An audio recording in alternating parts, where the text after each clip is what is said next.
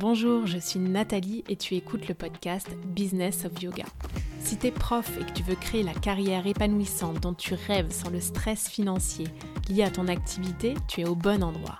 Je partage ici les ressources et les inspirations rythmées par des interviews de spécialistes qui ont contribué à faire croître ma propre activité. Bref, le guide que j'aurais rêvé qu'on me donne quand je me suis lancée il y a seulement quelques années dans l'entrepreneuriat je synthétise pour toi les outils que j'ai appris via des guides simples et accessibles pour optimiser tes revenus de solopreneur du yoga. Tu peux suivre l'actualité du studio sur kain.yoga et pour un max d'infos sur les programmes et les lancements de notre école, abonne-toi à la base élève dans la description de l'épisode. Bonne écoute Je suis ravie de te retrouver pour ce nouvel épisode parce que celui-là, crois-moi, c'est un gros morceau dans la réussite de ton activité. Comment écrire une newsletter qu'on ouvre C'est la question du jour.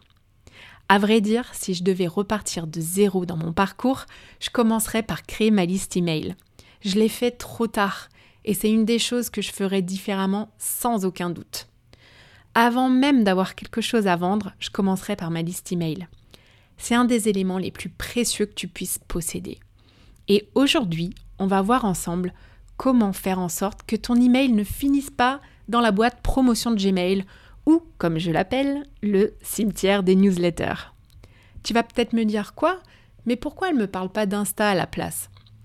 Parce que je sais que tu travailles dur pour faire croître ta communauté qui se trouve précisément sur Instagram. Et oui, contrairement à une idée reçue, si tu dois prioriser au commencement un canal, c'est bien la newsletter. Et je vais t'expliquer tout de suite pourquoi. Il y a en effet une petite nuance qui fait toute la différence, crois-moi. Euh, la newsletter, enfin surtout la base de contact que tu vas pouvoir générer, c'est le Graal absolu de ta réussite business. Tout simplement parce que la base de contact client que tu vas générer avec ta newsletter t'appartient. Et une fois qu'une personne a donné son consentement pour recevoir des informations de ta part, elle te fait assez confiance pour t'inviter chez elle, dans sa boîte mail, et bien que tu peux rentrer en contact avec elle directement, tu n'es pas tributaire, comme avec Instagram, d'un algorithme et de son bon mouloir pour apparaître dans le feed de tes abonnés. Après, je te comprends parce que, a priori, tu as plus eu l'habitude d'utiliser Instagram pour ta communication plutôt que l'envoi d'emails. Mais si tu as besoin d'accompagnement pour te lancer seul dans l'aventure de la newsletter, j'organise un workshop le 26 janvier sur ce sujet qui est incontournable et on va partir ensemble de zéro et te permettre de te lancer sereinement et rapidement pour atteindre 200 inscrits. C'est une bonne base pour démarrer. Mais en attendant, aujourd'hui, je vais te parler des incontournables pour une newsletter qu'on ouvre parce que c'est un sujet tellement vaste et que beaucoup d'auditeurs ont déjà une base solide. Donc c'est vrai, c'est un vaste sujet, euh, il me passionne parce que je connais tout le potentiel qu'il offre dans la réussite d'une entreprise. Pour la petite histoire, quand j'ai lancé la marque, je pensais naïvement qu'avec tout le travail que j'avais fait avec ma collection de vêtements de yoga, que je trouvais absolument magnifique, les contacts que j'avais noués euh, de manière individuelle et le superbe site que j'avais euh, mis beaucoup de temps à créer euh, et que je venais de lancer, eh ben, j'allais pouvoir lancer la marque et recevoir très rapidement mes premières centaines de commandes. Bon, mais à part les quelques centaines de followers sur Instagram, j'avais pas encore de base email. Et résultat des courses, le premier jour du lancement, ben, c'est le son des criquets que j'ai entendu. Et la seule vente effective, c'était celle d'une copine. Mais c'était une véritable satisfaction de voir enfin apparaître des commandes avec des noms et des prénoms inconnus et des adresses en Belgique, en Suisse, en Angleterre et même parfois à l'autre bout du monde. Ces ventes, tu t'en doutes, ont été possibles grâce à ma base email. Dans l'épisode d'aujourd'hui, j'ai aussi cherché à te simplifier la tâche en te proposant un condensé accessible, un peu comme une checklist finalement. Je vais donc aujourd'hui te donner les 10 conseils à suivre pour une newsletter qu'on ouvre. Et c'est d'autant plus important qu'aujourd'hui tes élèves en reçoivent en moyenne 33 des emails par jour sur la boîte personnelle. Donc pour ma part, je suis plutôt autour des 50, mais si on résume, il faut vraiment une très bonne raison à tes élèves pour ouvrir ton email. Donc ne perds pas cet élément de vue. Allez, on attaque. Donc qui dit email dit qu'il va y avoir un petit peu de technique, mais ça vaut le coup, je te le promets, donc accroche-toi. Conseil numéro 1, cibler la boîte de réception. Pour être lu, ton email doit déjà atterrir au bon endroit. Et oui, on veut absolument éviter que ton email tombe dans les spams de tes destinataires et on veut assurer d'un bon taux de délivrabilité. La délivrabilité, c'est le fait que ton email atterrisse bien chez ton destinataire. Le meilleur moyen pour que tes élèves reçoivent ton email est que tu leur fasses double valider leur inscription dans ta liste avec une confirmation par email lorsqu'ils s'inscrivent. C'est tout bête, mais c'est une option qui n'est pas obligatoire dans tous les pays, mais les fournisseurs de logiciels euh, qui gèrent les emails proposent tous cette option. Donc veille à ce que ce soit effectif avant toute chose, mais pas de panique, c'est automatique. Donc ton élève va recevoir tout ça automatiquement quand il s'inscrit dans ta base. Conseil numéro 2, respecte la RGPD.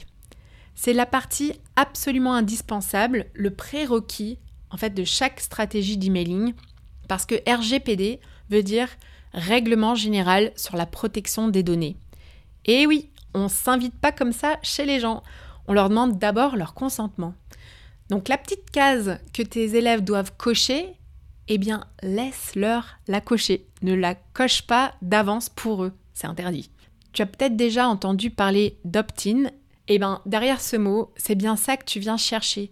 C'est une attestation que la personne désire vraiment recevoir ta newsletter. Et c'est super important. Bah, déjà, légalement, tu as le devoir de le faire, mais en plus, à quoi bon inonder quelqu'un qui n'ouvrira jamais ta newsletter? C'est contre-productif parce qu'en plus, ça vient vraiment flinguer ton taux de délivrabilité, le fameux indicateur que j'ai mentionné juste avant. Mais la RGPD ne s'arrête pas au consentement à l'entrée dans ta base mail. Tu dois proposer absolument l'option de te désinscrire. Et tu l'auras compris, c'est la même logique. À la fois, c'est une contrainte légale, mais ça te donne des points pour t'assurer que tu as une bonne base ciblée, de qualité et qui souhaite vraiment recevoir tes informations parce que ça les intéresse. Avoir une base saine, c'est vraiment une clé super importante. Alors pour la suite, je vais te parler un peu ce qui fera qu'en plus d'être ouvert, ton email sera lu, voire dans le meilleur des scénarios, tes inscrits vont interagir avec ton contenu. Donc on continue pour les conseils du jour. Conseil numéro 3, donne une valeur ajoutée à ton contenu. Évidemment, on n'envoie pas un email sans raison. C'est toujours sain de savoir quelle est la valeur ajoutée que tu vas proposer à tes lecteurs. Il y a quelque chose de très simple que tu peux faire pour, euh, pour ça, de manière objective. C'est demande-toi ce qui les intéresse et qu'est-ce que tu aimes lire toi-même, qu'est-ce que tu aimes recevoir?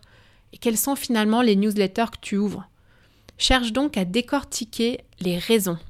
Peut-être d'ailleurs que ton email ne va pas s'appeler newsletter, c'est peut-être un peu trop générique. Mais cherche peut-être un autre intitulé. Essaye de trouver quelque chose qui génère de la curiosité pour ton email ou qui répond à un problème spécifique que rencontrent tes élèves. Si tu es abonné notamment à la newsletter d'autres professeurs de yoga ou de studio, cherche peut-être à comprendre les raisons qui te motivent toi à les ouvrir, ou au contraire pas du tout. Donc recentre-toi vraiment sur ta valeur ajoutée, sur ta propre spécialité, et qu'est-ce qui fait ta force dans ton enseignement? Une fois que ça c'est bien clair, détermine l'objectif que tu cherches à atteindre avec ta newsletter. Est-ce que tu veux fidéliser ou vendre quelque chose Informer Parler de ta prochaine retraite Peut-être que tu veux parler de ton planning de cours? En tout cas, si tu as besoin de te poser sur ta valeur ajoutée parce que tu n'arrives pas vraiment à définir ce que c'est exactement, je te conseille vraiment de suivre ma masterclass gratuite parce qu'à l'étape 1, je t'aide justement à trouver ta spécialité, donc n'hésite pas. Conseil numéro 4, crée du contenu. Produis bien plus que tu ne vends. C'est une des règles que je trouve vraiment importante parce que il faut que tu cherches comment tu peux servir au mieux tes élèves. Quel contenu est-ce qui va leur être utile? Et en quoi est-ce que toi tu peux les aider? Qu'est-ce que tu peux leur apporter et leur apprendre? Je pense que quand on est dans le secteur du service, on cherche avant tout à créer de la confiance avec sa communauté. c'est ce contenu-là en fait qui intéresse tes élèves. Donc il va falloir produire en permanence du contenu et tu vas devoir produire du contenu pour 90% du temps. Et pour les 10% qui te restent, eh bien tu vas pouvoir les inviter à réagir à une offre euh, ou une vente que tu proposes. Mais en d'autres termes, on produit bien plus de contenu qu'on ne vend, c'est la règle. Et franchement, qui serait intéressé par des newsletters commerciales chaque semaine Pas moi en tout cas. Conseil numéro 5. Sois vulnérable et montre-toi tel que tu es. Alors peut-être parmi les raisons qui te font ouvrir une newsletter, tu as pu identifier que c'était parce que tu aimais bien la personnalité ou la personne derrière l'email. Ici, il s'agit donc de s'ouvrir avec authenticité et sincérité. Essaye d'être la personne que tu es, en toute transparence. Parle de ce qui t'inspire et de ce qui fait ta propre personnalité. Garde ton style et sois toi-même à 100%. Parle de ce que tu proposes dans tes cours, parce que la personnalité que tu mets doit se retrouver dans ta newsletter. Ça devient en fait une extension de ta relation avec tes élèves. Et crois-moi, personne n'a envie de lire des histoires parfaites, standardisées et sans âme. Conseil numéro 6, soigne ton graphisme.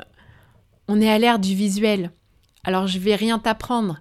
À de très rares exceptions près, les newsletters qui marchent ne dérogent pas non plus à cette règle. Elles sont agréables à regarder.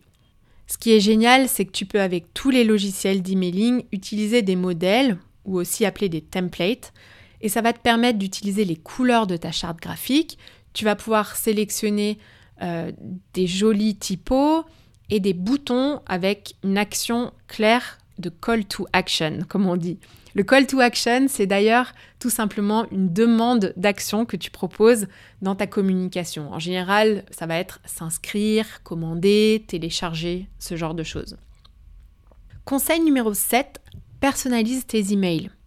Très sincèrement, aujourd'hui, il y a tellement de fonctionnalités qui te permettent de gagner en efficacité dans ton activité, et parmi elles, une équivaut à une arme massive dans l'adhésion à ta newsletter et c'est la possibilité de personnaliser avec le prénom de l'élève. Ça prend deux secondes à paramétrer, alors pourquoi s'en priver? Parmi les options de personnalisation, tu peux aussi prévoir un avantage spécifique que tes abonnés à ta newsletter auront. Ça, ça leur permet de se sentir un peu plus appréciés que les autres et euh, tu leur donnes vraiment un, un avantage spécial à faire partie de ta newsletter. Conseil numéro 8, le combo magique objet-expéditeur. Alors c'est une de mes parties préférées parce qu'elle est trop souvent négligée. Combien de fois est-ce que tu passes du temps à chouchouter ton contenu, euh, t'écris une newsletter, tu passes beaucoup de temps pour trouver le texte, les images, tout mettre en page, c'est super beau, mais à la fin tu te dis ah oui mince, qu'est-ce que je mets comme objet de mail en fait Donc là, mon conseil, c'est toujours de commencer par l'objet parce que finalement, c'est le plus important. Imagine que l'objet de ton mail, c'est le fameux sésame de la porte tant convoitée de l'ouverture de ton email. Ça vaut le coup d'y passer un peu de temps parce qu'un bon objet, selon moi, bah déjà, il est court. Alors même plus précisément, il ne doit pas comporter plus de 65 caractères. Alors tu vas peut-être te demander pourquoi. Eh bien, tout simplement parce que sinon, il sera tronqué dans la messagerie. Et c'est dommage de ne pas appliquer cette règle simple qui fait toute la différence. Mais aussi, un bon objet, il doit être intrigant et captivant. Il doit susciter de façon quasi immédiate l'attention de tes lecteurs. J'irais même jusqu'à dire qu'il peut parfois être un peu provocateur. Pour finir, évidemment, l'expéditeur doit être clairement visible pour tes élèves utilise le nom par lequel ils te connaissent parce que sinon il y a peu de chances que ton email soit ouvert. Conseil numéro 8, adapte-toi à la version mobile. Est-ce que tu savais qu'un mail sur deux est ouvert depuis un mobile? Alors c'est une information non négligeable parce qu'évidemment on ne lit pas le contenu de la même manière que sur un ordinateur. Donc quand tu travailles sur ta newsletter et le contenu est agréable à regarder, pense à vérifier aussi la version mobile parce que parfois c'est pas du tout la même mise en page. Opte pour des objets courts, évite donc d'utiliser des grands blocs de texte essaye de séparer tes blocs de texte par des éléments comme des images ou des boutons ou des liens. Euh, ce qui marche bien, c'est une police de 12 points maximum. Et dernier élément que j'avais noté, prévoit aussi un emplacement en milieu et en fin de page pour les boutons de call to action. Bah oui, parce que souvent, on est très occupé, on lit pas tout et on va souvent jusqu'à la fin de l'email en scrollant, un peu comme sur Instagram. Donc on arrive jusqu'en bas, donc là c'est bien de répéter ton message à la fin. Conseil numéro 9, détermine une fréquence et tiens-toi à cette fréquence. La raison principale de désabonnement du newsletter, eh bien sans surprise, c'est à cause de sa fréquence. Je sais pas si ça t'est déjà arrivé, mais moi parfois, du jour au lendemain, euh, je reçois un mail par jour de la part d'un expéditeur parce qu'il y a une promotion ou une campagne en cours. Et ça peut tout de suite devenir un peu agressif et un peu pushy.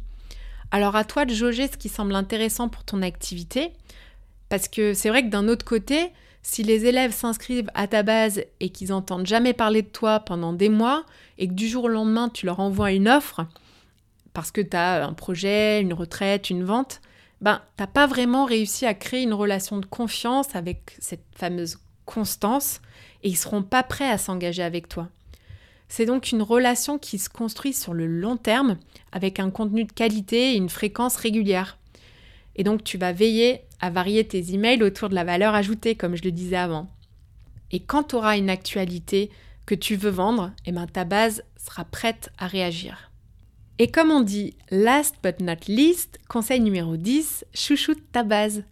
Une fois qu'un élève est inscrit sur ta liste email, ben veille à bien l'accueillir dans ton univers. Une méthode que j'ai trop tardé à mettre en place, c'est la séquence automatique de bienvenue. J'enseigne d'ailleurs dans mon workshop en détail comment la mettre en place parce que c'est absolument génial de pouvoir accueillir tous tes élèves avec une expérience qualitative quand ils s'inscrivent dans ta base. Une séquence automatique, c'est tout simplement la mise en place d'une série de 3 à 5 emails. Euh, et tu vas par exemple envoyer ces 3 à 5 emails dans le premier mois de l'inscription. Ça te permet en fait d'introduire ton élève à toi, à ton histoire, à ton planning et à tes actualités. Et ça sera l'occasion bah, de recueillir des infos hyper importantes sur ta base, mais aussi de les classer grâce à un système de tags.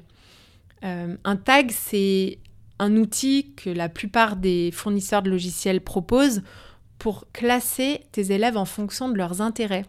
Comme ça, le jour où tu voudras cibler euh, une communication sur, euh, par exemple, une formation que tu vas donner, tu pourras choisir les personnes qui sont potentiellement intéressées par le volet formation. Donc c'est super pratique. Donc privilégier la qualité à la quantité sera toujours une bonne idée avoir 100 personnes dans ta base, mais une personne qui te lit vraiment, ça n'a pas vraiment d'intérêt. Finalement, une newsletter sera ouverte parce que tu auras envoyé le bon message à la bonne personne et au bon moment. J'espère vraiment qu'après cet épisode, bah, tu te sens un peu plus armé pour proposer une newsletter vibrante que tes élèves vont ouvrir et lire avec plaisir. Si tu as envie d'aller plus loin, je t'invite à rejoindre mon workshop où je vais t'apprendre à démarrer ta base email et de la faire grandir rapidement grâce à une technique très spécifique. On va voir ensemble les bases et on va pousser un peu plus loin et apprendre à créer cette fameuse séquence automatique de bienvenue et comment arriver à classer tes élèves grâce au système de tag. Quand j'ai lancé l'activité école chez Kind l'année dernière, bah, je repartais un peu de zéro finalement, parce que les élèves du studio, c'était pas forcément les personnes qu'on allait cibler avec notre école, avec des programmes en ligne destinés à la carrière des profs de yoga. Donc c'est donc tout frais dans ma tête, et je suis vraiment impatiente de partager ce moment avec toi le 26 janvier. Je te dis à très vite et je te souhaite une très belle semaine. Merci d'avoir écouté cet épisode. J'apprécie tout particulièrement les retours et les commentaires sur ce qui t'a été utile ou non. Laisse-moi un petit mot et une note si cet épisode t'a plu. Le must, c'est de partager ce podcast avec une personne à qui ça pourrait être utile. Ça fait vraiment une énorme différence pour mon travail que tu prennes ce temps. Je te donne rendez-vous la semaine prochaine et d'ici là, suis ton intuition et prends une action qui te rapprochera un pas de plus vers ce pourquoi tu es là.